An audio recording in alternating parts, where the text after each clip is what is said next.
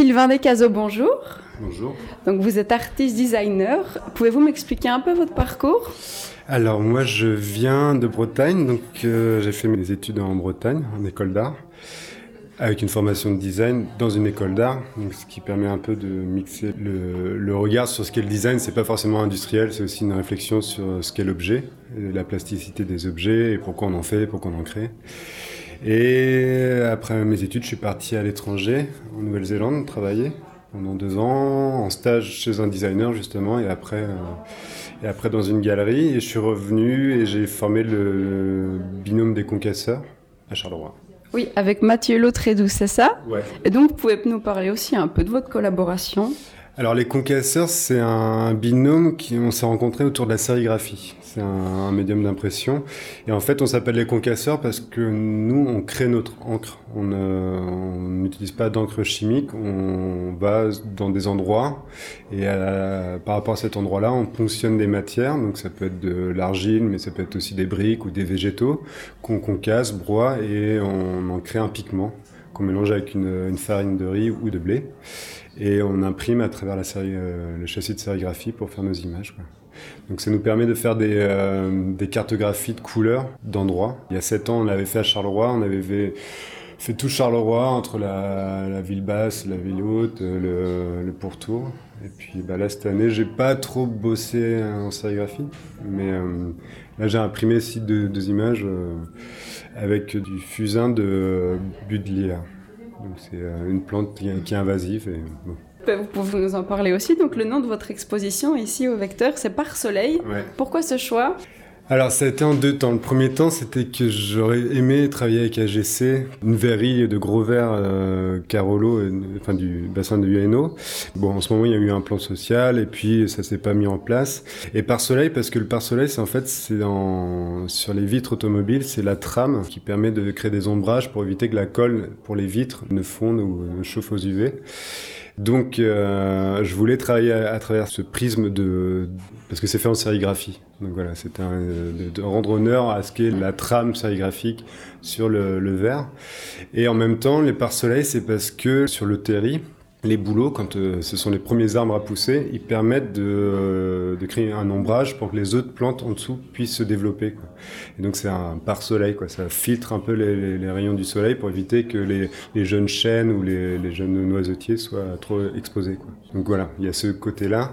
Et il y a le côté aussi où... euh, c'est pas très sympa, mais euh, pour moi, la Belgique, ça a toujours été ce ciel noir assez bas et, euh, et qui fait partie du- de la Belgique. Et là, manque de bol, pendant la résidence, il a fait bleu tout le temps. Ce qui était, enfin, manque de bol, c'est super, hein. Oui. Mais, euh, ouais, ouais, ouais. Mais même, il faisait trop chaud, quoi. Enfin, là, je veux dire, il fait sec, c'est un truc de fou, quoi. Et il y avait cette référence-là à cette dalle, ce ciel noir qui est, bah, qui est par soleil, quoi. Et en même temps, par soleil, je trouve que ce mot est assez beau. Enfin, ça, ça parle de soleil et de part, de protection, de, de cachet, de, je sais pas. Et en même temps, c'est un peu ambigu parce que ça enlève le soleil, quoi. Donc, euh, il y a une ambiguïté derrière, je pense. D'accord. Mm. Donc, qu'est-ce que le visiteur va finalement retrouver dans votre exposition Vous parlez énormément des terris aussi? Ouais, en fait, je propose là une déambulation. C'est-à-dire que c'est pas une, une œuvre monolithique qui est posée dans la galerie, c'est quelque chose qui demande à être euh, parcouru physiquement. C'est-à-dire que dans le corps, on doit, on peut pas rester statique, même si le, le statique permet de, sentir l'ensemble. C'est qu'il y a des choses qui sont de petite échelle, d'autres qui sont beaucoup plus grandes, des choses qui se regardent vraiment de très près, de loin. Et en fait, on est obligé de créer un parcours. Et dans ce parcours-là, quelquefois, bah voilà, il y a des barrières qui obstruent la vue, le passage. Et en fait, c'est ce qui s'est passé pour moi sur le Boubier, c'est-à-dire que je l'ai parcouru, quoi. Donc, je suis passé dans tous les sens. La notion de promenade est assez euh, manifeste dans mon travail. C'est, euh, moi, je travaille en mouvement. Je ne sais pas travailler assis dans un atelier. J'ai besoin d'aller dans un endroit, marcher, comprendre l'endroit en marchant et, euh, et me confronter physiquement à ce lieu-là. Et donc là, c'est ce que je propose dans la galerie, c'est que les personnes puissent euh, juste se promener un temps et ne pas forcément se dire que tout doit être accepté ou doit être vu, quoi. Mais juste, il y a une atmosphère. Il y a du son, il y a de l'eau, il y a des choses. Donc, c'est finalement une l'ambiance que vous recréez au travers de votre exposition. Ouais, ouais, clairement, ouais. Ouais, l'atmosphère du boubier, ouais. On peut dire ça comme ça. Mm, mm.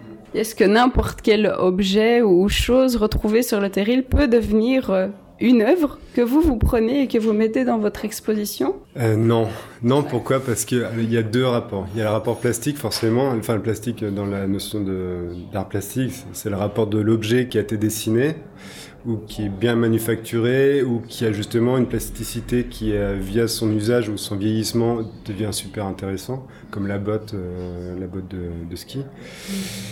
Il y a ça. Et de l'autre côté, il y a aussi le il y a des choses qui racontent pas grand chose, en fait, ou qui racontent tellement de, de banalité qu'elles n'amènent pas une finesse poétique. moi, j'aime bien cette finesse poétique, parce que par exemple, la chaise euh, qui est posée dans la galerie, on sent qu'il y a eu un usage, on sent que quelqu'un s'est assis dessus, qu'il l'a amené là, et tout d'un coup, elle est pleine de choses, elle est pleine de vie, elle est d'une histoire, et là, tout d'un coup, elle devient magique, quoi, en fait. Et on peut, sans vouloir trop se projeter, on peut imaginer beaucoup de choses avec, quoi. Et j'aime bien ces objets qui nous permettent de d'imaginer un peu. D'accord. Et vous avez notamment créé une œuvre finalement avec une trace de pneu. Ouais. Là, on l'a fait à deux avec Thibaut. Euh, en fait, c'est que euh, en calligraphie, les notions zen, le rond, c'est une notion de vacuité. C'est euh, c'est l'important, c'est le geste parfait aussi, mais c'est autant le creux que le plein. C'est un cercle. Et là, ce qui était intéressant, c'est que l'un des premiers jours sur le boubier, j'ai vu un petit garçon qui s'appelle Enzo, qui faisait des ronds en quad sur une zone du boubier qui tournait, qui tournait, qui tournait. Et donc je, suis allé le voir, je l'ai filmé un petit peu. Puis il m'explique que lui là, il se faisait du bien parce qu'il s'était pris la tête avec sa sœur et qu'il fallait qu'il euh, lâche quoi.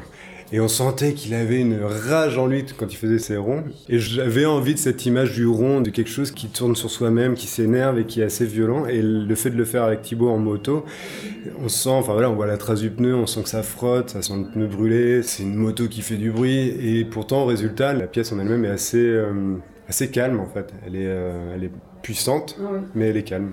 Puis ouais, ça fait deux ans que je voulais revenir ici, que je veux rêver de, de faire un burn euh, sur un mur ou sur un tableau. voilà, c'est bon.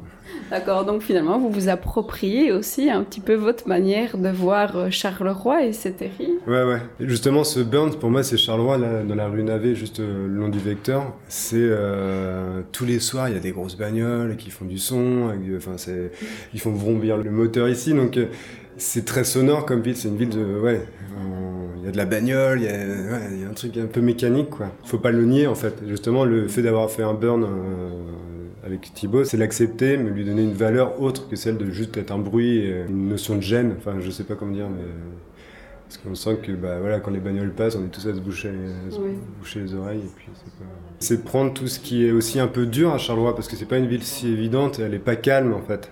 moi, je, je la ressens pas calme. Et c'est de prendre ces indices très forts et de les rendre calmes, comme les barrières ERAS refaites en bois, c'est calmer un peu ces zones de travaux qu'il y a partout dans la ville. C'est, je les accepte, mais moi j'ai besoin de les calmer parce que bon, c'est stressant quoi. D'accord, mais merci beaucoup. Et jusqu'à quand peut-on visiter votre exposition au vecteur? Alors je crois que c'est jusqu'au 4 juin. D'accord. C'est le mercredi et le samedi, il me semble. Et enfin, si on veut vous retrouver, vous ou vos œuvres, sur les réseaux sociaux, sur Internet? Euh, Ouais, Instagram, j'ai pas encore de site, je suis en train de le monter, donc voilà, tranquillement, je fais les choses tranquillement. ok. Eh bien, merci beaucoup, Sylvain Descazeaux. C'est un plaisir.